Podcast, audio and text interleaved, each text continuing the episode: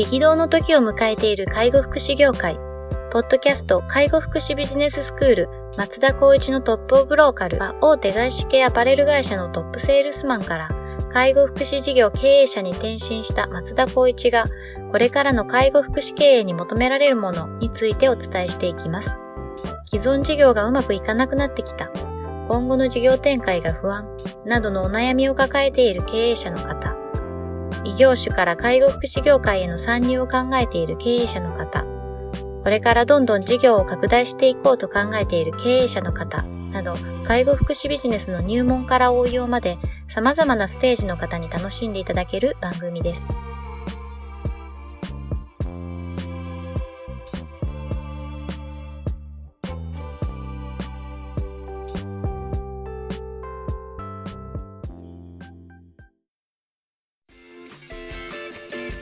こんにちは。ナビゲーターの松本慎二です。ポッドキャスト介護福祉ビジネススクール松田光一のトップオブローカル。トップオブローカルとは介護福祉事業において地域に密着し、地域に愛されることで地域のナンバーワンになることです。松田さん本日はよろしくお願いします。よろしくお願いします。今日なんですけれども、今日はですね、ちょっとニュースを取り上げて、それについてお話しいただければというふうに思っております。はい。まあ、どんなニュースかと言いますと、えっ、ー、と、東京商工リサーチが、えっ、ー、と、1月の11日 ,1 日ですね。2019年1月11日に、えっ、と、2018年の介護サービス事業者の倒産数が106件に上ったと発表しましたというような ニュースが出ております。逆右肩上がりみたいな感じですね。逆右肩上がりですね。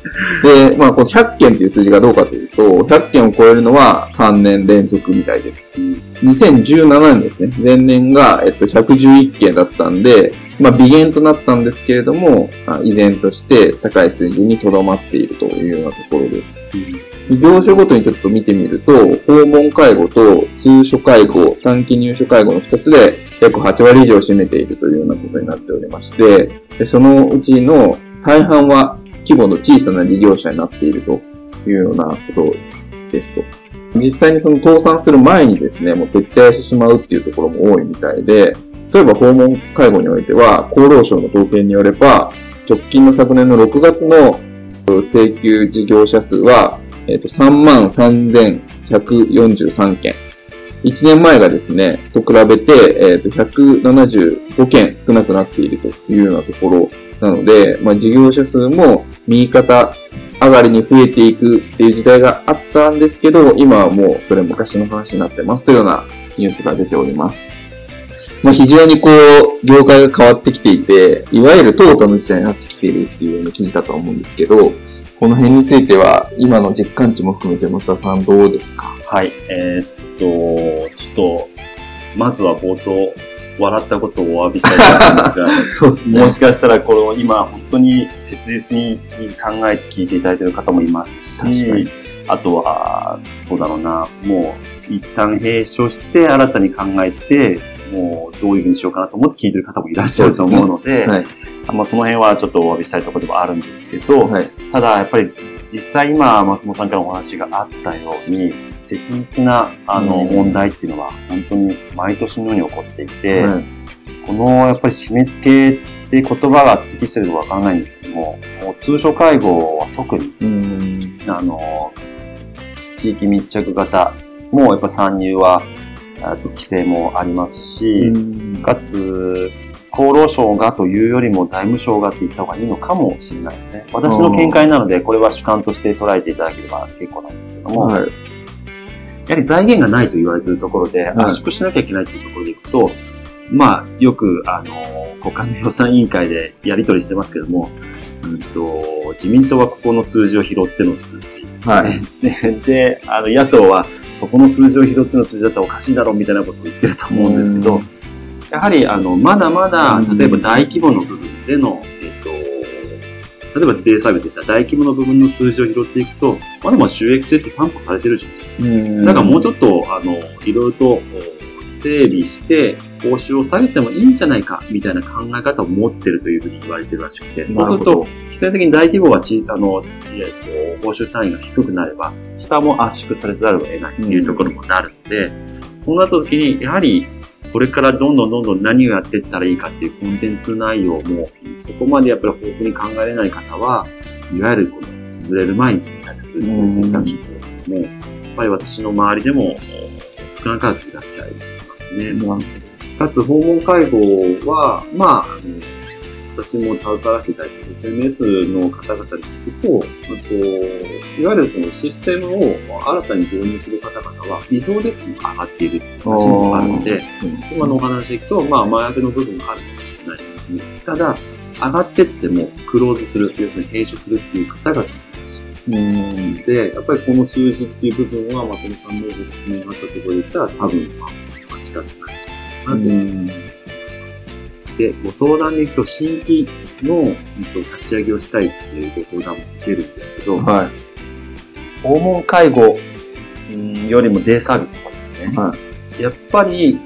いろんな部分でチェックリスト、チェック項目があると思います。これもできるかどうか、こういうこともやれるかどうか、資本的にはどうかとか、うん。やってって、それで、じゃあ自分たちの売りがあるから、まあ、あの証券も含めて、ここでやれるかなっていうのを、いじめのようにお話しさせて。あじゃあ非常にこう厳しくチェックをするっていうこと厳ですね。しくやっぱり考えないといけないし、弊社もやっぱり高齢者デイサービスは運営させていただいてはいるんですけども、はい一時の数字で比べればやはり下がってきている状態ではああ、そうなんですね。高齢者のデイサービスだけではないので、全体的なシェアっていう部分でまた違ったりしますし、うん弊社の場合は高齢者デイサービスと障害者の方の受け入れっていうところで、うんその部分ではあのリスク分散するっていう形を取ってはいるんですけども、デイサービスになると、やはりコンビニと同じぐらいの数がある以上に、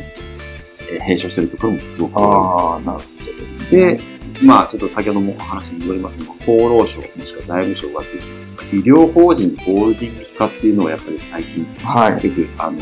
予算委員会とか厚労省のね。あの、会議の中でも話が出てるんですけど、い要するに大規模化していって、まあ、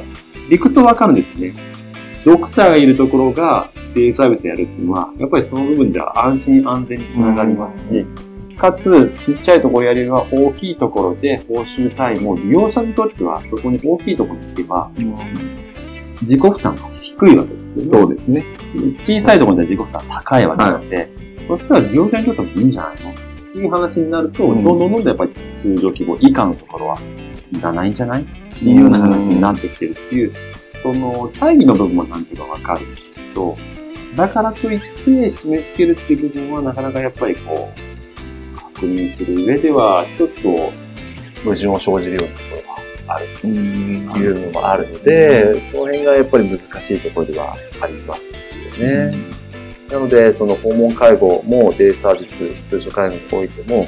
今からやる方っていうのは、やっぱりもう自分たちの差別化できるようなものがないかっていうこと。で、既存である方に関しては、やっぱりその法律に基づいてのサービスになるので、うんそれに従事なきゃいけない。だったら自分たちはどう生き残るかっていうことを考えなきゃいけないっていうところに、まあ日々、今、あの、時間を費やすことになると思うんですね。その高齢者の方ってこれからどんどん増えていくじゃないですか。2025年問題とかありますけれども。で、高齢者の方、利用者、つまり利用者が増えるのにもかかわらず、それをこう支える事業所の数が減っているっていうようなこの現実っていうのは、やっぱりその、いわゆるトータの事態になってきているっていうような見方っていうことですかね。それそれで言うと、こう、集まるとこには集まってて、は集まらないとこには集まってないっていうような状態になっているっていうような感覚ってありますか？うん、そうですね。その、やはり新しく出店参入するっていうことで考えると、はいやっぱり大手が大きな規模で出してるんですね。なあ、なるほど、なるほど。はい。で、出すことによって、やっぱり小さいところは太刀打ちできなくなって、うん閉所する、もしくはサービスを変えるっていう形をとっているのが、最近の現状なんじゃないかなって思います。はい。ですから、その、これもまたいつもお話出ちゃいますけども、採用っていうところになった場合に、はい。やっぱり人材なんだ。で、まあ、うん海外の方々って今取り組んでいらっしゃるところ多いと思うんですけども、ダイバーシティ化されてるとは思うんですが、でも採用ってなった時に、福利厚生がしっかりしていて、やっぱりそれなりの安定収入だというところをやっぱり選択するのは、人間の心理としては当たり前じゃないですか。はい。ってなった時は、大規模で資本があるっていうところがやっていくっていうのは、まあ、あんまり賛同はできないですけど、まあ、客観的に思えば、まあ、そういうのも仕方ないのかなっていう感じは受けますよね。なるほどですね。もうポッドキャスト自体があのトップオブローカルっていうような位置づけでやってますけど、まあその地域に愛されるっていうことになっていくのは、まあその大規模なその資本力があるところにこうどう戦っていくかっていう観点が非常に重要になるのかなと思うんですけど、その辺についてはいかがですか？そうですね。今、大規模化の部分がやっぱりそういうふうに客観的に思うとなるんですけども、うん。じゃあ、地域の方々に対、地域の方々に対してオンリーワンであるようなナンバーワンを目指すっていう形になると、より、まあ、やっぱ知恵を絞らなきゃいけない。そういうことですねやはり自分たちが何をするかっていうことを、やっぱりこう、本当に突き詰めなきゃいけない。うん。大規模のところの良さっていうのは大きな規模であるけれども、やはりその中身っていう部分と成熟してるかしないか、まあ、こう未知数ですね。はい人数が増えれば増えるほど、やはり足縁が備わらなかったりとか、やうんっぱり離職も増えたりとか、うんまあ、そういう観点もあるんですけども、地域密着って小さな部分の最大のメリットは自分たちのやはりやり方、手法をそれぞれ PDCA サイクルしていくとすぐに対応できるなるほどな。んですね。一回やったからってダメだっていう部分があるんだけど、次はこうしよう、こうしようっていうことを何度も何度もトライできるっていうこともあるので、前向きに捉えるという部分であれば、絶対に差別化できる。うんここだけは皆さん忘れずに取り組んでいただきたいんですね。なるほどですね。今、ちょっとこう、皆さんの、あの、腰を折るようなお話はさせていただいたんですけども、大規模の部分は、えっと、働く上ではもしかしたら安定は求められるかもしれないけど、やりがいっていう部分は別なんですよね。そう考えると、私たちみたいな中小零細の中でも、こう、やっぱりこう、規模としてはそんなに大きくない中で、し仕事をする、もしくは自分たちに何かを言いたいっていう思いがあるとした場合には、それを具現化できるような速度っていう部分が間違いなく私たちのメリットがあるとは思います。なるほどですね。こう、規模が小さいがゆえに持ってる強みっていうんですが、はい。まあ、細かく PDCA を回せるようなこうスピード感だったりとか、あとはその差別化できるようなその尖り方だったりとか、あとは働く方たちのやりがいとかうん。っていうところは大手にはないような強みだから、そね。こをいかにこう、活かして事業運営していくかっていうのが重要になってくるよねって話です。これもいつも言うように、やるかやらないか話が、いつはいも新聞の話で出てくると思うんですけど、やるっていうのは皆さんやっぱこう絶対に選定するわけなので、うん。やるってなった場合には、その、例えば10人しかいない規模のところであったとしても、はい10人の特色をみんなで引き出し引き出しを出していって、で、そこでトライしていく。うんこの楽しみっていうのをちゃんとしっかりと噛み締めながら仕事をしていただきたないるほどですよね。ですね。楽しく仕事するっていうのはめちゃくちゃ大事ですよ。そうですね。まあやっぱりわかるんですよ。まああそこできちゃったからなとか、うんあそこはやっぱり人数多いからなって。そんなこと言っても、キリがないと思うんですよそうですねよりも、僕たちはここにいる意味と、僕たちがやる意味っていうのをもっともっと皆さんに、やっぱりこう告知していく、PR していくってことが前提であって、うんそれをどんどんどんどんやっぱりこう、やることによって、まあ今日松本さんとも雑談のように話しましたけど、資産を自分たちで増やしていくことによって、それが皆さんにとって、あそこはこういう強みがある。はいあそこはこういう人たちがいるから、やっぱり安心ができるっていうような、必ず人間っていうのはそういった部分を見て評価してくれるものでもあるので、はい。諦めずに、まあ時代の背景も踏まえてなんですけども、あ新たなサービスにも展開していくことは大事ですね。なるほどですね。まあ、先ほど資産っていう話ありましたけど、まあ僕いつも思ってるのは資産には有形のものと無形のものがあるなと思ってまして、有形のものはどちらかといえば建物とかはい土地とか車とか、まあ人ももしかして有形かもしれないですけど、まあお金で買えてしまうものはまあ有形なものですけど、まあ無形の資産、例えばその従業員のやりがいとか、まあそこの事業所の知名度だったりとか、まあそういう無形の資産っていうのは工夫次第でいくらでも作れるというんですが、そこの無形の資産をいかにこう作って、こう地域に発信して、地域に目指していくかっていうのが、まあ生き残っていくっていう意味においては非常に重要になるのかなっていう話聞きながら、そうですね。ちょっと思って思いましたね。あの、無形イコールやっぱり抽象的なっていう部分で捉える方もいらっしゃるんですけども、はい。ある意味その無形っていうのを自分たちのストロングポイントとして、うんやっぱりやるっていうのが、まあ、中小零細っていう部分での地域密着型で考えたら、まあ、そこを突き詰めるってことが大事でしょうね。そうですね。ですねまああの、ね、大手がこう参入してくるっていうのは、自分たちはどうしてもコントロールできない、うん。その、ことですし、はいそこにとらわれて時間を使うよりかは、今自分たちが何をできるかっていうのにしっかりフォーカスしてうん、楽しくやっていった方が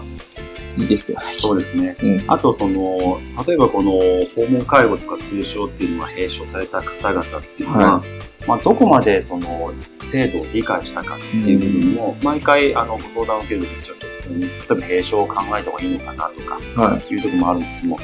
この制度をしっかりと1から10まで理解したかどうかっていうのが大前提必要なんですよね。あ例えば、まあ、これ解聞いてる方々は多分大体知ってるとは思うんですけども、訪問介護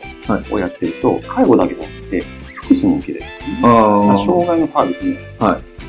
高齢者で行って新規サービス立ち上げました。訪問介護。になると、じゃあ、利用者を獲得するために営業活動します。もう最初は必ず、やっぱり介護度の高い方っていうのを受け入れることができないですよね。ああ。これ家事援助ばっかりして、まあ、報酬単位の低いものから、うん。あの、コツコツ、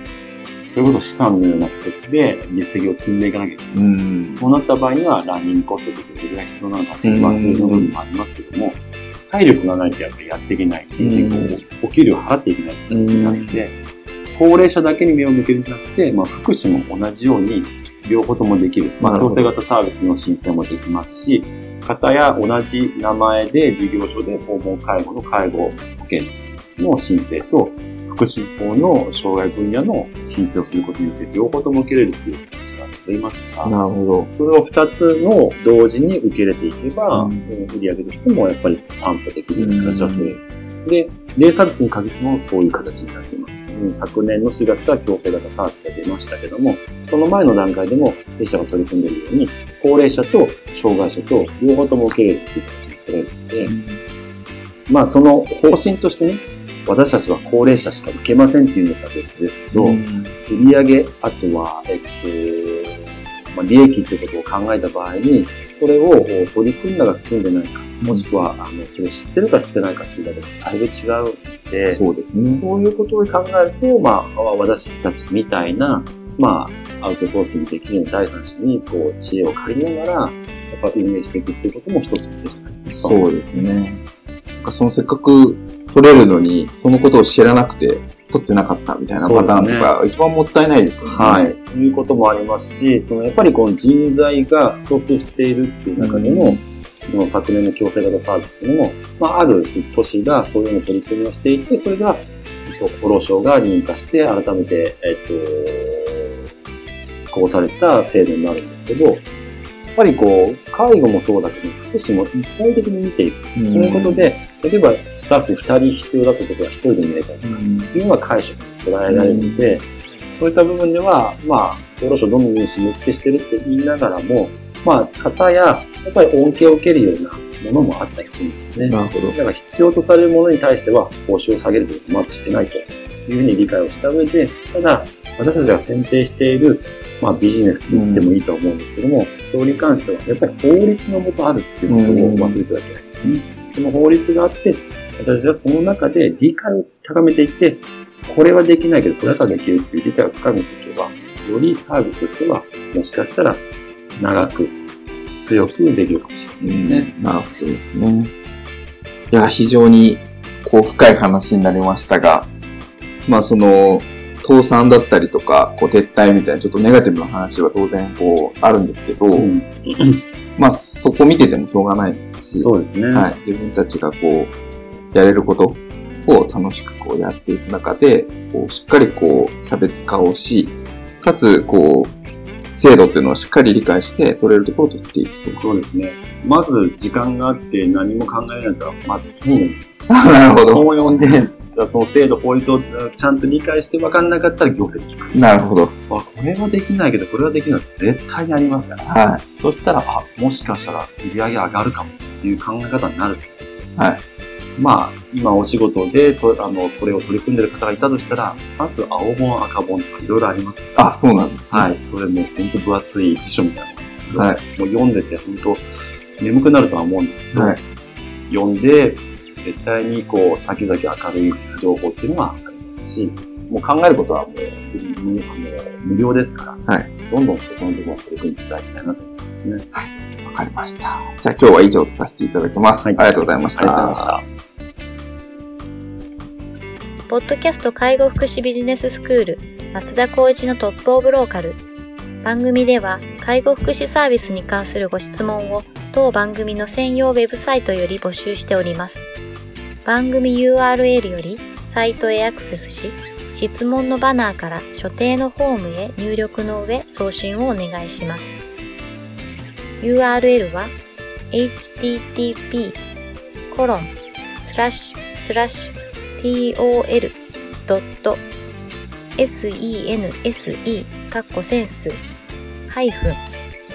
world かっこワールド .com かっこコムになります。皆様のご質問をお待ちしております。